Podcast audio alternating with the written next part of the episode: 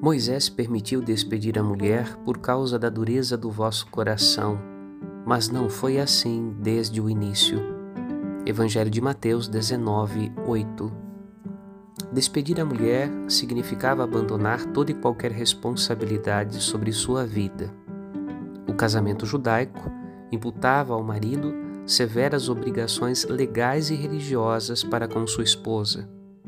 Os fariseus queriam uma desculpa para livrar-se dessas obrigações.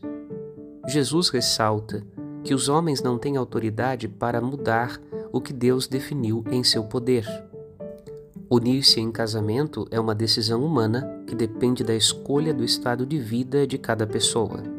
Retirar a bênção que acompanha esta união sagrada desde o início do mundo não é um poder dado aos seres humanos diz respeito a Deus exclusivamente.